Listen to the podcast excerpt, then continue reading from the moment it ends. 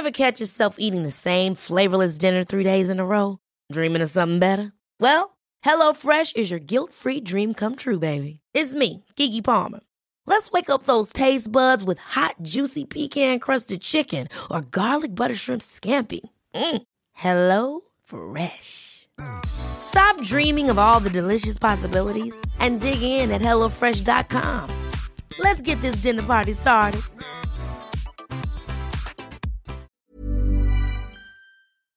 Heraldo Radio 98.5 FM, una estación de Heraldo Media Group, transmitiendo desde Avenida Insurgente Sur 1271, Torre Carrachi, con 100.000 watts de potencia radiada. Muy buenas noches, bienvenidos a República H, donde hablamos de lo que realmente ocurre en el país. Yo soy Alejandro Cacho y le agradezco que nos acompañe en este martes 28 de septiembre de 2021. Tenemos mucha información, pero no sin antes saludar a quienes nos eh, sintonizan a través de todas las plataformas de Heraldo Media Group, a quienes nos escuchan por Heraldo Radio en toda la República Mexicana, 98 estaciones en el país. Gracias a todos por estar con nosotros en esta noche de de martes.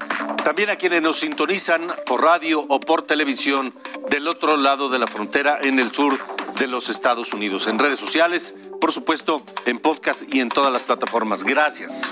Hoy en República H viajaremos a Nuevo León, porque el nuevo gobernador electo, Samuel García, pues se eh, engordará de principio la administración pública del Estado. Tendrá ni más ni menos que 17 secretarías en su gobierno. Pero ya que hablamos de Nuevo León, Clara Luz Flores, ¿se acuerda de ella, de Clara Luz Flores? De la, la que fuera candidata a gobernadora por Morena.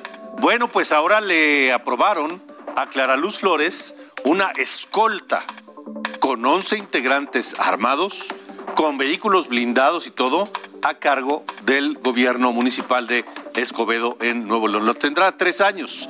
La pregunta es, ¿necesitará tanta seguridad la ex candidata de Morena? También, también en San Luis Potosí, el presidente municipal electo, Enrique Galindo, prepara su gabinete y afina los detalles para iniciar su gobierno. Platicaremos con él más adelante aquí en República H. Y también platicaremos con Teresa Jiménez, quien levanta la mano para ser candidata a gobernadora de Aguascalientes y pide al PAN hacer una elección abierta para elegir al candidato a Aguascalientes. Recuerde que Aguascalientes es uno de los estados que el próximo año elegirá gobernador. Además, miles de mujeres marcharon hoy en la Ciudad de México para exigir aborto legal y seguro. Tendremos los detalles de esta marcha que tomó tintes violentos en algunas zonas del país, de la, Ciudad de México, pero también se repitió en otras partes de la República Mexicana. Esto es República H. Gracias por estar aquí. Comenzamos.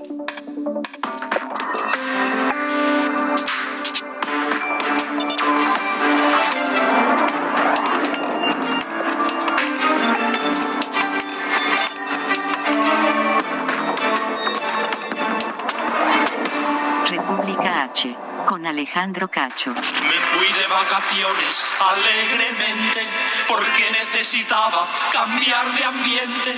Me dijo el de la agencia, esta es la ocasión. Si quieres divertirte, viaja en avión.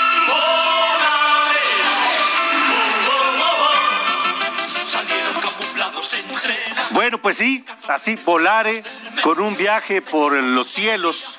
Comenzamos el día de hoy, porque la protagonista es una mujer, una eh, tiktokera chiapaneca, estrella de las redes sociales local en Chiapas. Ella es famosa, ya era famosa por subir a sus redes sociales pues mensajes como este que escuchemos a continuación. Pues yo físicamente me encuentro en septiembre y mentalmente hasta la madre. ¿Y tú? Así con esos mensajes de profundidad se expresa Elvia Martí, que se hizo todavía más famosa en redes sociales porque subió un video el, el domingo pasado, a mediodía, presumiendo un vuelo. Un vuelo en helicóptero sobre el cañón del sumidero. Y las imágenes están fechadas el domingo a la una de la tarde con 22 minutos. Muestran al piloto al mando del, del, helicóptero, a ella a un lado, con un video y una fotografía que dice, y claro, tonta sería si estando aquí no me tomo mis respectivas fotos y videos. Así que esta mujer luego baja del helicóptero, su larga cabellera sacudida por el viento de las aspas de este aparato. Hasta ahí todo muy bien, entre la majestuosidad del cañón del sumidero.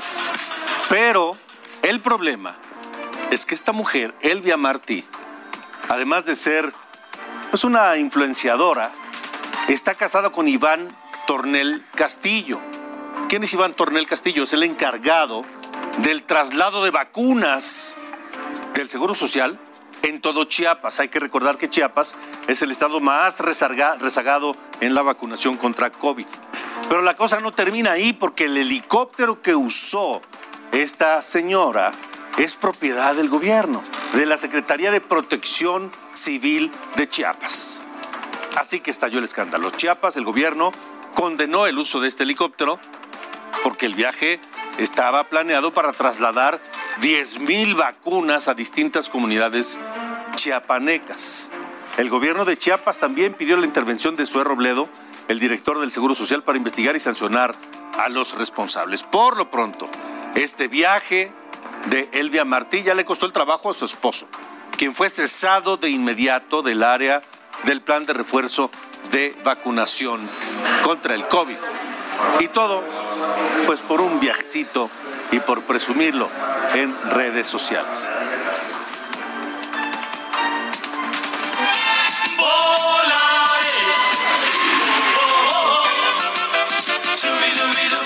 sube al avión,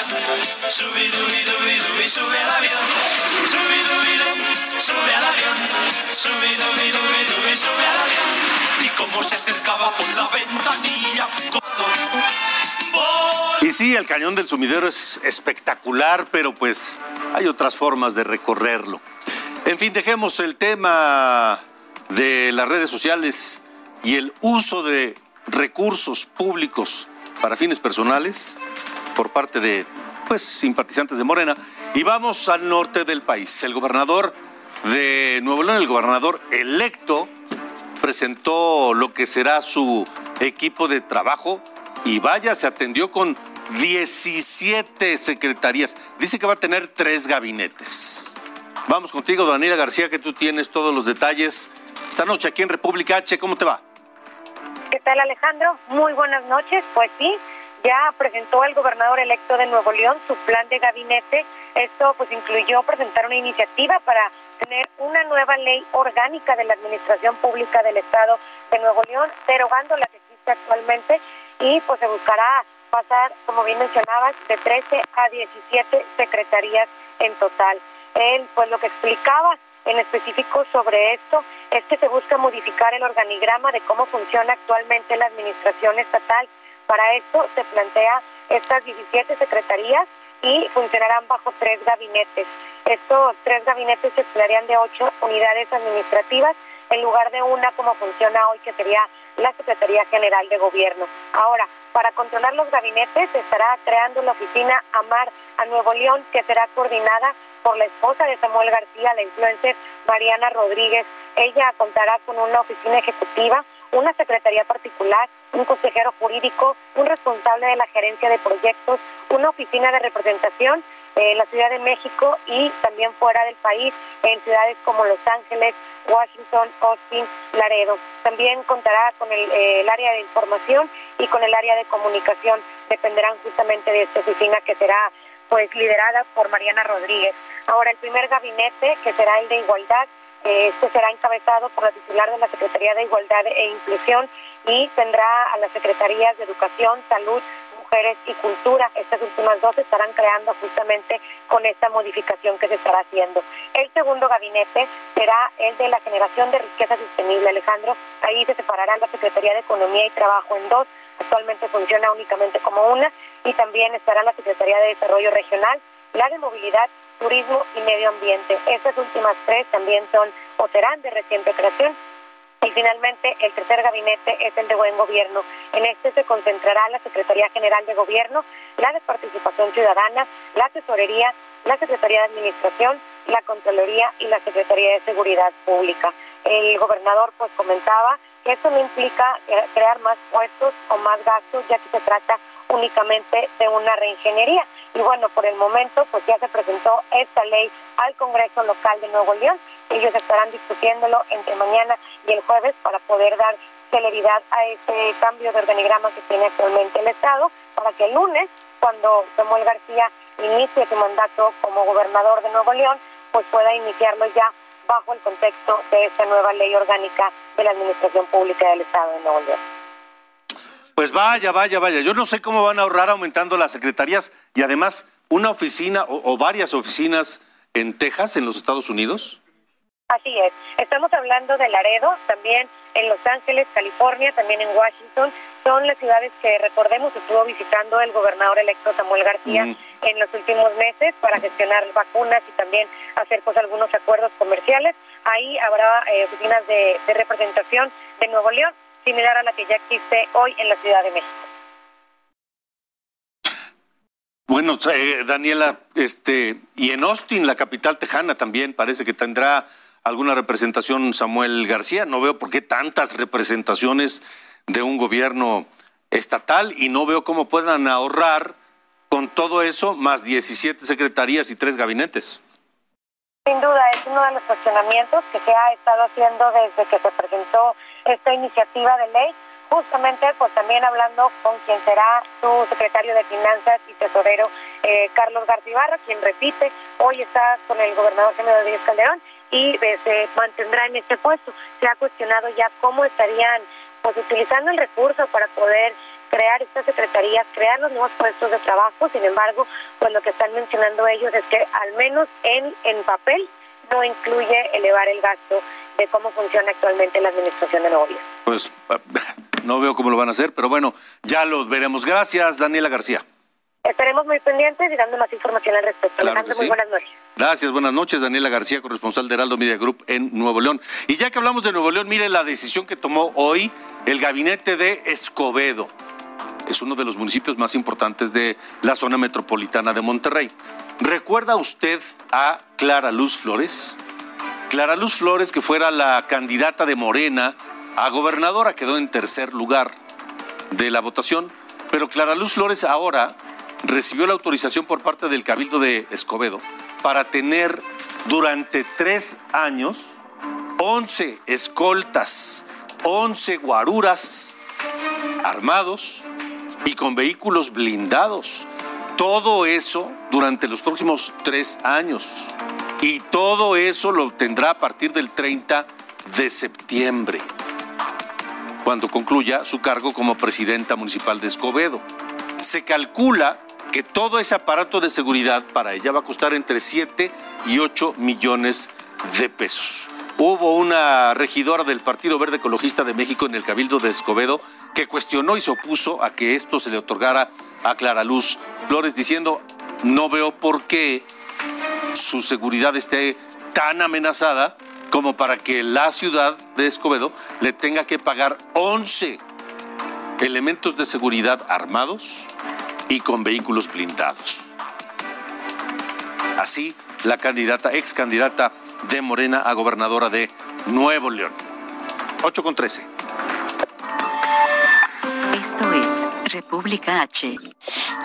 Y ahora vamos a Michoacán, porque el gobernador Silvano Aureoles, que está por terminar, dejará 3.649 millones de pesos de daño patrimonial por ejercicio irregular. Esos son datos de la Auditoría Superior de la Federación. Además, el gobernador electo de Michoacán, Alfredo Ramírez Bedoya, denunció la desaparición de 4 mil millones de pesos de un crédito que en diciembre pasado Silvano Aureoles pidió a, bancos para ejercer obra pública en el Estado. El problema es que nadie sabe dónde está ese dinero. Y ahora, hoy, 28 de septiembre, hay que recordar que el cambio de gobierno es el próximo día primero. Hoy, 28 de septiembre, ya nadie contesta en las oficinas de gobierno de Silvano Aureoles. Aquí en República H hemos tratado de contactar a alguien, al propio Silvano Aureoles, o a su secretario de gobierno, a su contralor, a su secretario de finanzas, para que expliquen por qué este dato tan alto de daño patrimonial que dice la Auditoría Superior de la Federación que le va a provocar al gobierno michoacano. Y simple y sencillamente no contestan. Al fin que ya se van. 814. Y vamos ahora a Ciudad Juárez, en Chihuahua, donde fue retirado de su cargo el fiscal de distrito en la zona norte, Jorge Arnaldo Nava. Se le acusa de un desvío de 3 mil millones de pesos. Al parecer, tiene una orden de captura por parte de un juez, por lo que el fiscal general de Chihuahua, Roberto Fierro, curándose en salud, decidió simplemente destituirlo. Eso en Chihuahua. Y vamos ahora a Puebla, donde fue detenido Alejandro Martínez Fuentes, presidente municipal reelecto de Quecholac. Él es hermano de un presunto líder guachicolero de la zona conocido como el, con el apodo de El Toñín. El reporte lo tiene mi compañera Claudia Espinosa, quien saludo esta noche aquí en República H. Claudia, ¿cómo te va? Buenas noches. Hola Alejandro, muy buenas noches. Te saludo con gusto a ti y a los amigos del Heraldo Media Group. Pues el edil de Quecholac, Alejandro Martínez, edil en funciones y que también ganara las elecciones en junio pasado, se encuentra ya en el penal de Tehuacán. Mañana será la audiencia la que se determinará si su detención ocurrida ayer es legal y posiblemente pudiera vinculársele a proceso. Esta mañana el gobernador eh, Miguel Barbosa Huerta señaló que no hay una situación eh, política en esta detención y que pues únicamente se están siguiendo investigaciones de la Fiscalía General del Estado. Esto es parte de lo que comentó por la mañana el mandatario estatal. No vamos a jugar, se los digo, no se los, se los digo. No va a haber personajes siniestros en mi gobierno, como lo hubo en otros gobiernos. Los personajes siniestros ya no están o están en la cárcel. Y los que quieran pasarse de siniestros, que se vayan de a donde, de donde vinieron. Ya que se salgan de Puebla. Esta mañana el gobernador también reiteraba que no es importante que los habitantes de Quecholac pues acudan a las manifestaciones, inclusive hubo una manifestación afuera de la sede del gobierno del estado Casa Aguayo y bueno, pues les dijo que no se dejen intimidar porque también ellos estarían incurriendo en un delito. ¿Cuál es la situación en Quecholac? Eh, de acuerdo con las informaciones del gobierno del estado, la Secretaría de Gobernación está muy pendiente del funcionamiento del ayuntamiento. Lo que todavía no se sabe es qué ocurrirá en caso de que sea vinculado a proceso. Esto se decidirá, Alejandro, en el transcurso de esta semana, de acuerdo a cómo se dictamine la audiencia de las autoridades judiciales. Y bueno, él se encuentra en estos momentos preso en Tehuacán. Es la información que te tengo desde Puebla. Claudia, pero lo extraño es que no se sabe por qué delito lo detuvieron, qué delito le imputan o sí. Todavía no se sabe, inclusive el mandatario tampoco lo reveló, dijo que es una investigación que ya tenía con anterioridad la Fiscalía General del Estado. Esta misma dependencia únicamente ayer confirmó la detención por hechos delictivos, pero no ha especificado. Estamos muy pendientes, pues justamente del desarrollo de esta audiencia, donde finalmente pues se tendrá ya que presentar por parte de la gente del Ministerio Público pues el delito por el cual fue detenido y el cual se busca sea vinculado a proceso. Este presidente municipal eh, de Quecholac detenido, ¿a qué partido pertenece? Él es de Partido Social Integración, un partido eh, local, también compitió en la primera elección por ese partido. Y inclusive el Instituto Político esta mañana se deslindó y dijo que tendrá que ser pues responsable de los actos que se le imputan, aunque como bien lo dices, pues todavía no se da a conocer cuál es el ilícito por el cual fue detenido por agentes y se, se, sabe, Claudia, Claudia Espinosa, corresponsal de Heraldo Media Group en Puebla, ¿se sabe de alguna diferencia, rencilla, choque, desencuentro entre ese presidente municipal de Quecholac y el gobernador Barbosa? Hay que mencionar que este alcalde es pariente, como bien lo decías tú al inicio, de este eh, delincuente que está buscado tanto por autoridades federales como estatales, el Toñín, eh, por delitos de robo de hidrocarburo. Eh, que Cholac se encuentra justamente en la zona ubicada en el estado de conocida como el Triángulo Rojo, precisamente por este tipo de ilícitos de robo a combustible. Y bueno, esta mañana el mandatario se deslindó de actos que tuvieran que ver con vínculos políticos, pero el mismo Toñín a través de redes sociales ha estado pues diciendo que se trata de una persecución de carácter eh, político. Hasta que no sepamos el ilícito, podremos eh, conocer a profundidad cuál es, obviamente, lo que tiene la carpeta de investigación que sigue la Fiscalía General del Estado. De acuerdo. Claudio Espinosa, estaremos pendientes mañana entonces contigo. Gracias. Muy buena noche. Gracias, buenas noches. Y bueno, anoche le presentábamos aquí en República H la entrevista que eh, tuvimos con el gobernador ya constitucional en funciones de San Luis Potosí. Hoy me da también mucho gusto saludar a Enrique Galindo, el presidente municipal electo precisamente de San Luis Potosí Capital, a quien saludo esta noche. Presidente, gracias, buenas noches. ¿Cómo estás, Alejandro? Buenas noches. Con el gusto de saludarte desde San Luis Potosí a tus órdenes. ¿Ya listos con gabinete y todo? Ya listos prácticamente a unas posesión. Estaremos el viernes eh, a las 10 de la mañana tomando la conducción del ayuntamiento de la capital. ¿Cuáles son las, las, las, prioridades o los primeros pasos que, que tiene planeado ya eh, Enrique Galindo al frente de la presidencia municipal de San Luis? Fíjate, Alejandro, te comparto que eh, durante la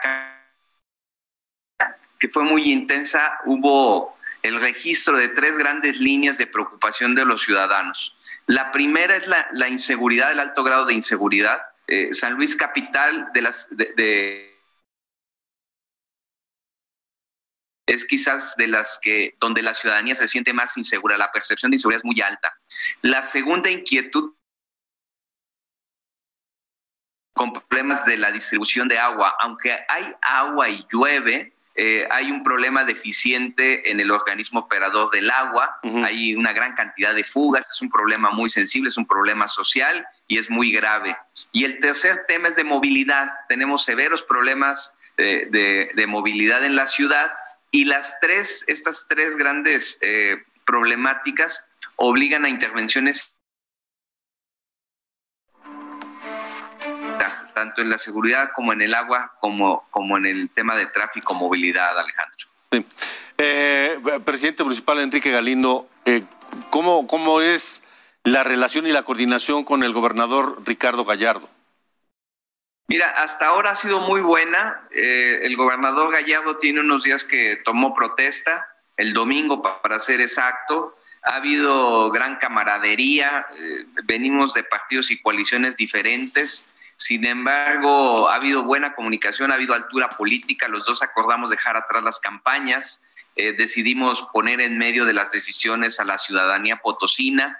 es una buena noticia para, para la gente, estamos construyendo una agenda conjunta, él también está preocupado por el agua y la seguridad pública y eso es, eso es algo bueno, me parece que estamos arrancando bien con el pie derecho eh, y esto nos va a permitir crecer eh, de manera importante en, los proyectos que nos hemos trazado en las materias. De acuerdo, pues eh, presidente Enrique Galindo, estaremos muy atentos de San Luis Potosí, de su gobierno y de lo que venga por delante.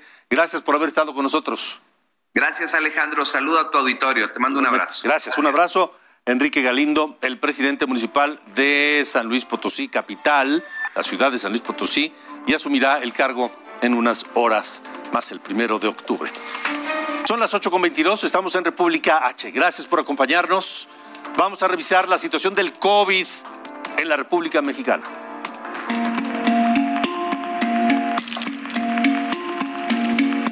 Acuerdo con la Secretaría de Salud, en las últimas 24 horas se registraron 9.792 nuevos contagios y 700 defunciones por coronavirus en México. La tercera ola de COVID se prolongará hasta invierno en Baja California. Así lo informó su secretario de Salud, Alonso Pérez Rico, debido al aumento de contagios. Actualmente el estado tiene 1.319 casos activos con un total acumulado de 60.470. La Secretaría de Salud de Nuevo León afirmó que el coronavirus es estacional y que en los próximos próximos meses se podría alcanzar otro pico de contagios. Las autoridades esperan una alza en casos derivados de la temporada de frío. Un chofer de transporte público en Nuevo León apuñaló a un pasajero por no ponerse cubrebocas. Ocurrió en el municipio de Santiago con una discusión en la que el viajero se negó a portar la mascarilla. La víctima falleció y el chofer quedó detenido. Arrancó la vacunación a domicilio en la costa de Chiapas. Abarcará las ciudades de Arriaga, Tonalá, Pijijiapan y Bapastepec. También se pretende que la campaña llegue a Tapachula y Ahuixla. En el Estado de México se aplicó la dosis Pfizer a menores de edad amparados. Los niños se inmunizaron en el Estadio Nemesio 10 de Toluca y provenientes de Ecatepec, Nezahualcóyotl, Tecámac, Cuautitlán y Atizapán. Van más de 128 amparos promovidos en esa entidad. Ahí mismo la Secretaría de Salud del Estado de México aplicó 31 mil dosis contra coronavirus en 21 centros penitenciarios. La Comisión Nacional de Derechos Humanos dio a conocer que al menos 3.421 personas privadas de su libertad han dado positivo en todo México. De ellas, 256 fallecieron. La Universidad de Guadalajara regresará a clases el 4 de octubre. Como parte del retorno, se aplicarán pruebas PCR a maestros y alumnos. El objetivo es prevenir contagios en las aulas. Mientras 8.24, estamos en República H. Vamos a ir a una pausa, pero de regreso platicaremos con Teresa Jiménez, la diputada federal de Aguascalientes, que pide a su partido, que es Acción Nacional, elegir al candidato a gobernador de Aguascalientes de una forma abierta. Vamos a una pausa, regresamos.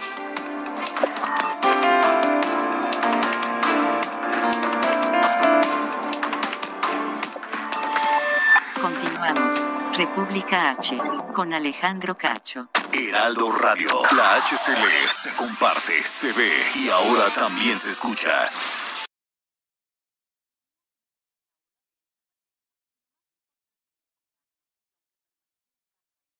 Radio. Regresamos, República H, con Alejandro Cacho.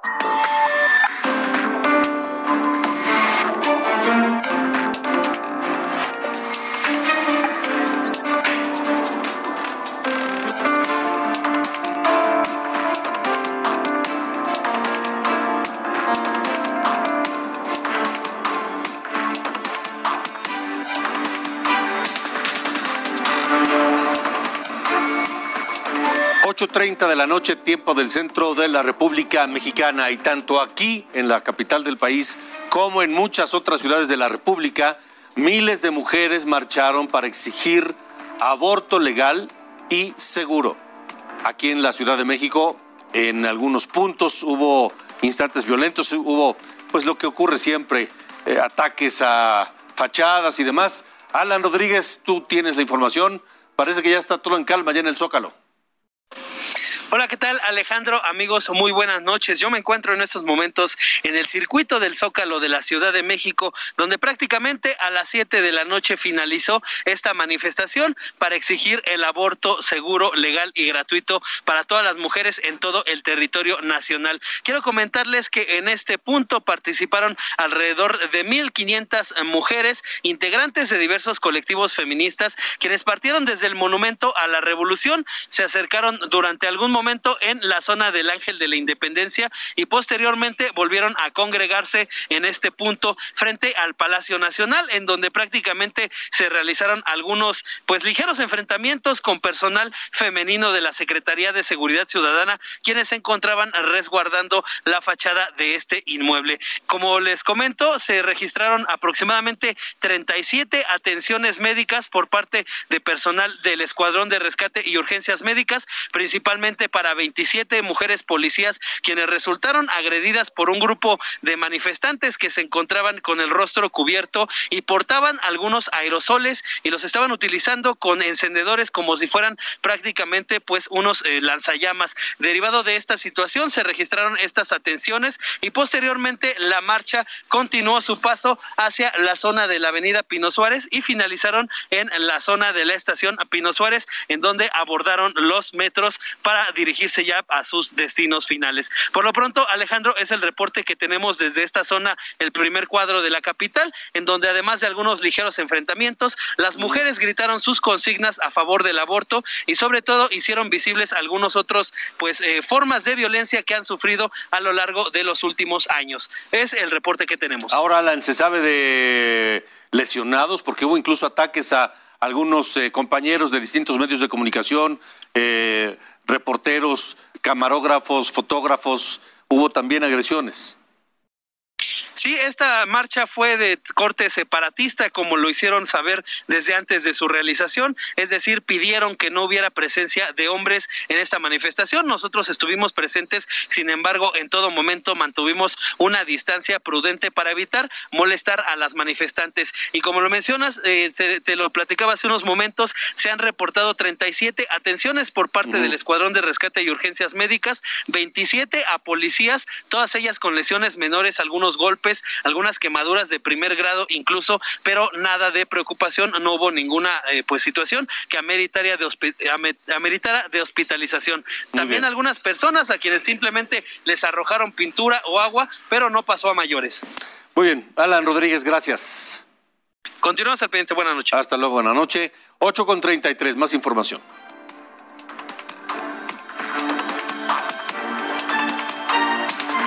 Más información. En Sonora, habitantes de la comunidad Yaqui. Esto es República H. Vamos a más información de inseguridad en la violencia que las se ha registrado en las últimas horas. En Sonora, habitantes de la comunidad yaqui de Vacuum, donde desaparecieron 10 de sus integrantes en julio pasado, se manifestaron durante la ceremonia del perdón al pueblo yaqui encabezada por el presidente López Obrador. En Sinaloa, sujetos a bordo de ocho camionetas dispararon contra cámaras de videovigilancia en más de 40 puntos en Culiacán. El ejército, la Guardia Nacional y la Policía Estatal iniciaron un despliegue en la capital de Sinaloa. Hasta el momento no se reptaron detenidos. Puebla detuvieron a un joven de 20 años en posesión de 19 armas de fuego y paquetes de marihuana entre sus pertenencias. Lo interceptaron en la central de autobuses de Puebla Capital. En Michoacán, pobladores de Cualcomán agredieron a personal militar y elementos de la Guardia Nacional. Reportes indican que habitantes les lanzaron piedras y palos. En respuesta, las autoridades intentaron disuadir a los manifestantes. Se desconoce si hubo personas lesionadas.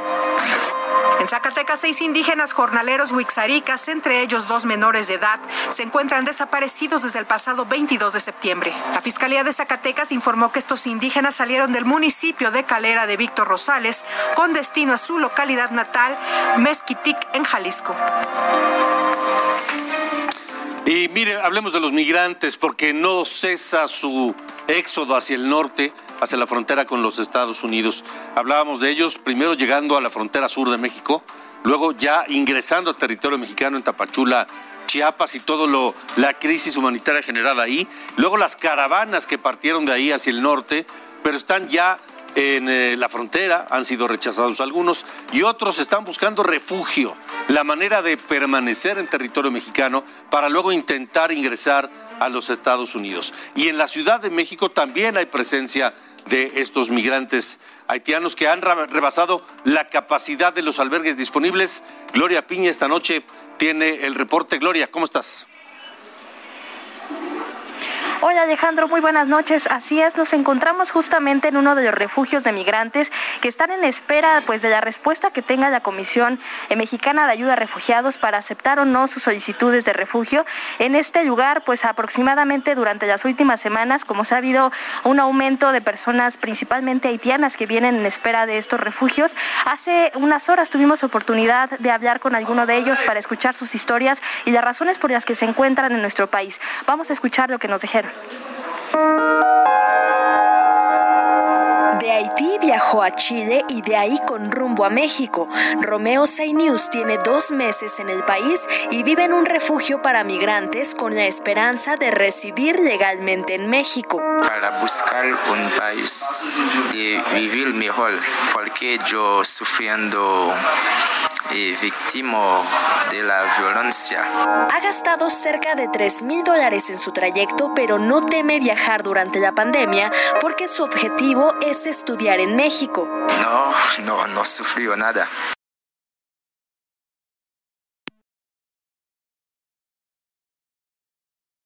Yo me gusto aquí, yo me gusto aquí porque espero, espero mis, mis documentos y después trabajar y, y conseguir estudiar. Como él, decenas de migrantes haitianos han saturado el refugio Casa Tochán en el poniente de la Ciudad de México. Habla una voluntaria que en cuatro años no había visto tantas personas en el albergue. Muchos de los que están aquí es porque no pueden solventar algún alguna renta o algún espacio donde vivir. Es decir, en lo que la Comar les resuelve su, su trámite, nosotros les apoyamos con pues alimento, vivienda. El lugar también lo comparten con migrantes centroamericanos. Todos tienen la esperanza de tener una mejor calidad de vida.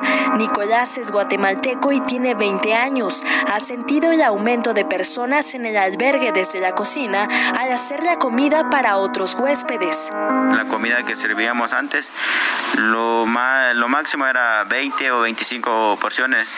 Y ahora, eh, lo que es el viernes, sábado y domingo, llegó hasta 125 o 115 porciones de comida que servíamos. Pues la verdad, sí, estas últimas semanas sí han llegado bastante gente y la mayoría son haitianas.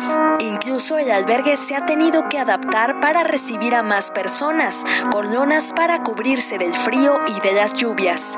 Ahora con la llegada de los compañeros que han sido como bastantes, pues ha tenido que pues que adaptar de alguna manera con colchonetas, poniendo lonas o algunas otras, eh, pues no sé, herramientas que no que no permitan que sea tan tan hostil, porque pues es, es lámina, hace mucho calor cuando cuando está muy soleado el, sol es muy fuerte, casi insoportable, pero bueno, se ha tenido que adaptar. Los compañeros en las noches duermen aquí, también por el frío les han tenido que, poner eso. Gloria Piña, Heraldo Televisión. Gloria, ¿y es incierta el futuro de estas personas? Pues hasta este momento sí, Alejandro, comentarte, por ejemplo, que la Comisión Mexicana de Ayuda a Refugiados, en, durante por lo menos el cierre de agosto, eh, pues ha recibido 18.833 solicitudes de refugio solamente de personas haitianas. De estas, únicamente 813 han resultado positivas. Entonces, lo que nos podemos dar cuenta es que desafortunadamente estas personas tienen que esperar hasta que la Comar pues dé una respuesta positiva sobre si se quedan o no en este país. Ahora, eh, no solamente con las esperanzas de sueño americano, sino del sueño mexicano. Están buscando pues oportunidades de trabajo y oportunidades eh, pues de estudio que puedan estar en este, en este país. De acuerdo, Sonia. Este, Gloria, a quién nos acompaña ahí contigo? Estamos justamente con un voluntario de este refugio quien ha percibido durante las últimas semanas este aumento de personas haitianas. Eh, hola, muy buenas noches. ¿Nos podrías explicar qué han hecho pues con el aumento, con la saturación del albergue por el aumento de personas migrantes? ¿Qué tal? Buenas noches. Pues sí, hemos tenido un aumento considerable de, personas eh, provenientes de este país eh, y hemos básicamente pues improvisado porque de hecho tenemos una gran cantidad de personas you. a, las cuales a todos estamos intentando darles pues, las mejores condiciones para su estancia en, este país y estamos tratando pues, de, entregarles la, mejor posibilidad eh, para tener un buen hospedaje y eh, una buena alimentación. Justamente otros voluntarios nos comentaban que algunas zonas de este refugio se han tenido que reestructurar para que puedan quedarse en este lugar. ¿Cuáles han sido estas zonas? Sí, sí, hemos tenido que improvisar, eh, tenemos áreas dedicadas al esparcimiento, a, eventos, digamos, más de carácter social y los hemos tenido que reconvertir para que eh, todas estas personas puedan tener una cama en la cual quedarse. Y pues lo que nos hemos dado cuenta es que pues desafortunadamente la pandemia no ha detenido la migración, eh, más personas siguen cruzando a nuestro país en busca de mejores oportunidades y pues cómo han gestionado también para evitar contagios, para evitar eh, pues que se propague el virus entre tantas personas.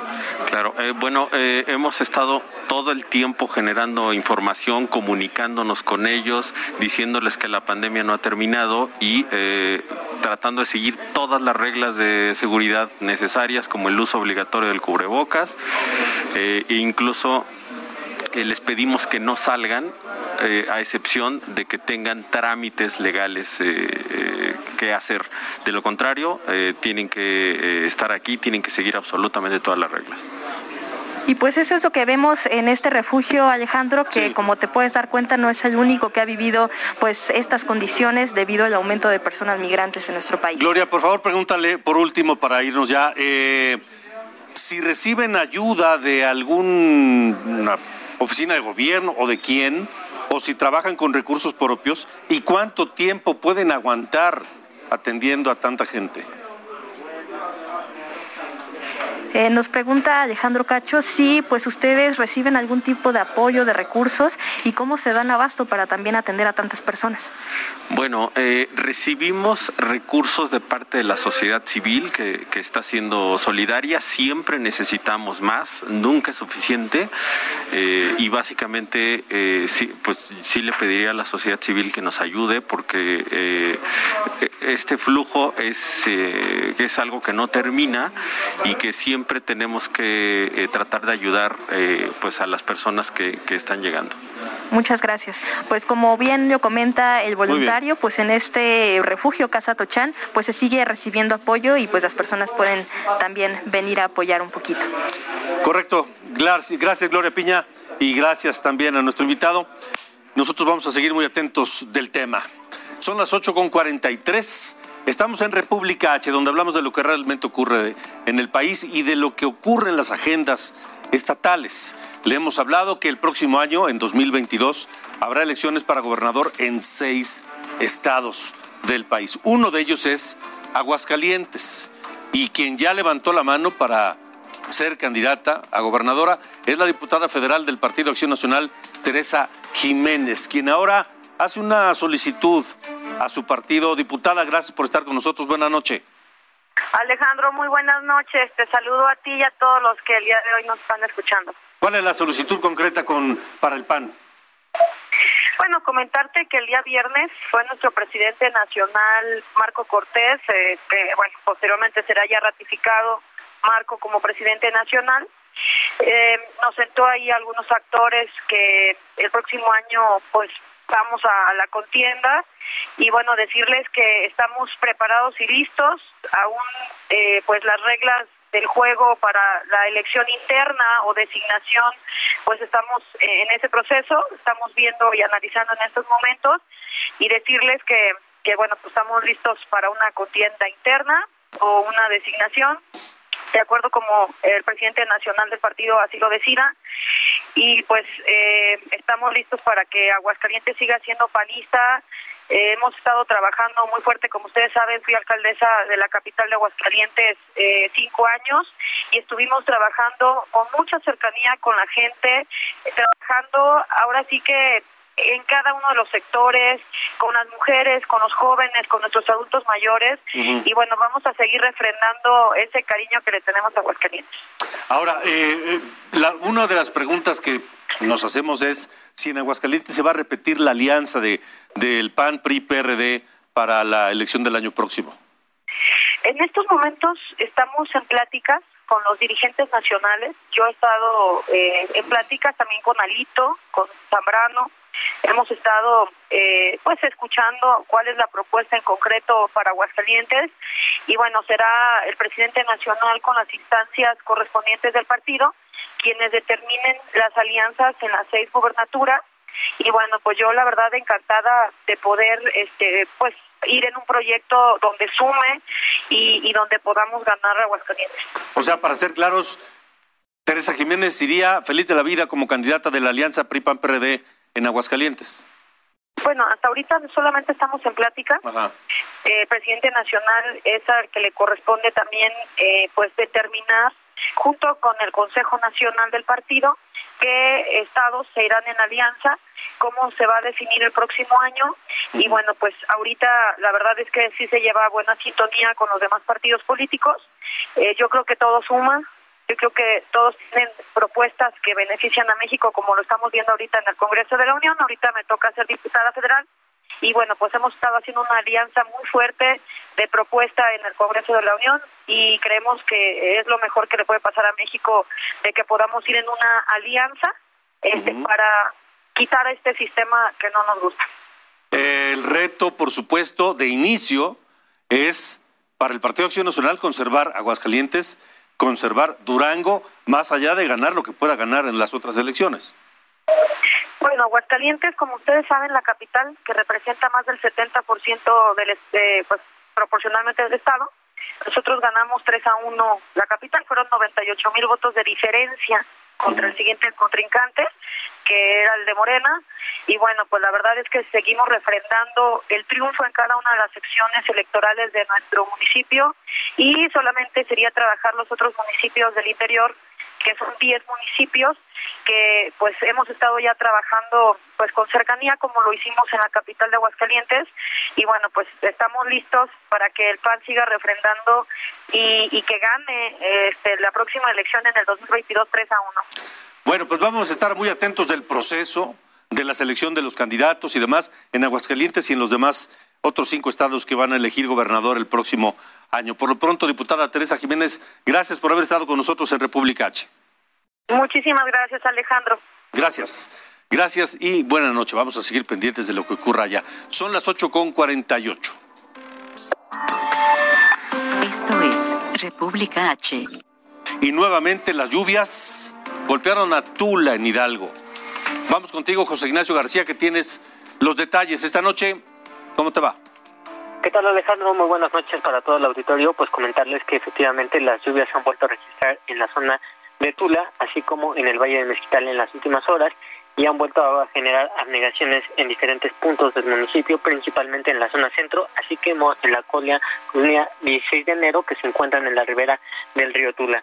Sin embargo, todavía se encuentra la población en las zonas aledañas, así como en los albergues temporales, donde ellos mismos han reclamado al alcalde Manuel Vadillo Hernández por la falta de acciones de previsión por el desbordamiento del río Tula a tres semanas del desbordamiento original ocurrido el pasado 7 de septiembre y en el cual resultaron afectadas 32 mil personas. Los damnificados señalaron que no han recibido ningún tipo de ayuda por parte del gobierno municipal y tampoco se ha logrado la limpieza total de la zona que resultó afectada por el desbordamiento. Y es que los manifestantes señalaron que las autoridades municipales no alertaron a tiempo a la población sobre el riesgo de las nuevas inundaciones y por ello tampoco pudieron extraer sus pertenencias personales. En reiteradas ocasiones, el alcalde Manuel Vadillo ha señalado que únicamente cuentan con un presupuesto de 2.800.000 pesos para ayudar a los damnificados por las inundaciones recientes, aunque todavía no han recibido los recursos federales procedentes de la declaratoria de emergencia en Tula, así como en otros ocho municipios del estado de Hidalgo. Activistas también del municipio de Tula han exigido a las autoridades locales y federales cerrar el túnel emisor oriente para evitar que las descargas de aguas negras provoquen nuevas inundaciones en la zona sur del estado. Hasta el momento se mantienen las labores de limpieza por parte de los elementos de la Guardia Nacional y del Ejército Mexicano y los albergues temporales en funcionamiento a casi un mes del primer incidente de inundaciones en, la, en el municipio de Tula. Es la información que tenemos hasta el momento, Alejandro. Pues pendientes, José Ignacio, gracias por la información. Gracias, muy buenas noches. Gracias, buenas noches, las 8.50. Son 10 minutos para las 9 de la noche, tiempo del centro de la República Mexicana. Vamos a más información. El Congreso de Colima prohibió las terapias de conversión. Se impondrán hasta cinco años de prisión a quien aplique, promueva o financie este tipo de sesiones. En caso de menores de edad, la pena aumentará. Diputados de Oaxaca aprobaron 15 años de cárcel a quien promueva el matrimonio infantil. También contempla sanciones para quien obligue al trabajo sexual a una persona. El gobernador de Oaxaca reveló que se recuperaron 50 plazas del sector salud, las cuales eran ocupadas por aviadores. Con esto se recontratará a 300 médicos y enfermeras despedidos por falta de presupuesto. Esto nos permitirá este, liberar eh, en principio alrededor de 250 plazas y también hemos identificado eh, más de 50 plazas eh, irregulares que ya están en proceso de terminar el contrato, lo cual nos va a permitir en este momento lograr también 300 plazas que estaremos de manera transparente evaluando para que se puedan incorporar en principio médicos y enfermeras. A su vez, médicos y enfermeras de Oaxaca protestaron para exigir al gobierno federal su recontratación inmediata. Advirtieron que cerrarán carreteras y tomarán edificios hasta obtener una respuesta. Por su parte, el gobierno federal ya estableció mesas de diálogo. Maestros de la Coordinadora Nacional de Trabajadores de la Educación consideran que el gobierno de Michoacán y el gobierno federal sostienen un juego político y que debido a él no han podido recibir su sueldo 28 mil trabajadores. Aseguraron que están jugando con la necesidad del magisterio michoacano. Trabajadores de la Secretaría de Finanzas de Guerrero exigieron un dictamen de protección civil por el sismo del pasado 7 de septiembre. Reportaron que las oficinas presentan vidrios rotos, cuarteaduras en paredes y caída de plafones. Lamentaron que a 20 días del sismo las autoridades no han revisado el lugar. El gobierno de Puebla destinó más de 200 millones de pesos para apoyar a las familias damnificadas por el huracán Grace. Se beneficiarán a 22 mil productores de municipios de las sierras que perdieron sus cultivos de maíz, café, entre otros. La Red de Mujeres Indígenas de Chihuahua pidió la destitución del titular de la Comisión Estatal para los Pueblos Indígenas, Enrique Alonso Rascón, quien está en proceso de litigio con la comunidad indígena. Ante esto externaron su inconformidad y pidieron un candidato o candidata que muestre interés por la comunidad indígena. Antes de despedirnos, en Jalisco el presidente municipal electo de Zapopan, Juan José Frangé Saade, presentó ya su gabinete, estará integrado en su mayoría por mujeres. Conservará también al síndico y otros funcionarios del gobierno saliente para dar continuidad. También el presidente municipal electo de Guadalajara, Pablo Lemus, presentó su gabinete. Eduardo Fabián Martínez, actual presidente municipal, será el nuevo secretario del ayuntamiento. Al frente de la policía estará Juan Pablo Hernández, a quien Lemus le pidió poner especial cuidado en el combate al crimen organizado.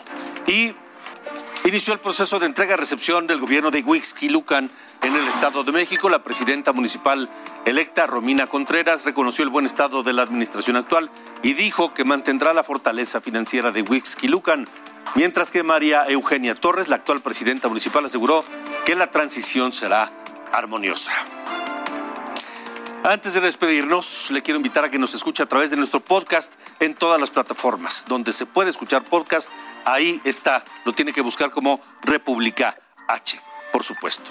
Y que mañana lo esperamos en punto de las 8 de la noche, aquí mismo, a través de todas las plataformas de Heraldo Media Group y por supuesto en todo el país por Heraldo Radio. Yo por lo pronto me despido.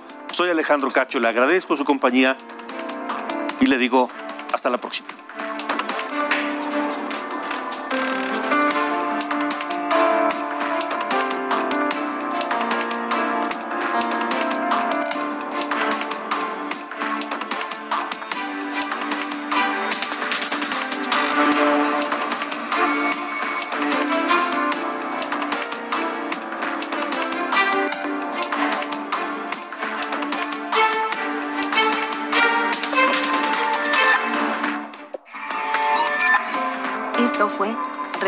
República H con Alejandro Cacho. Heraldo Radio. La HCL se comparte, se ve y ahora también se escucha.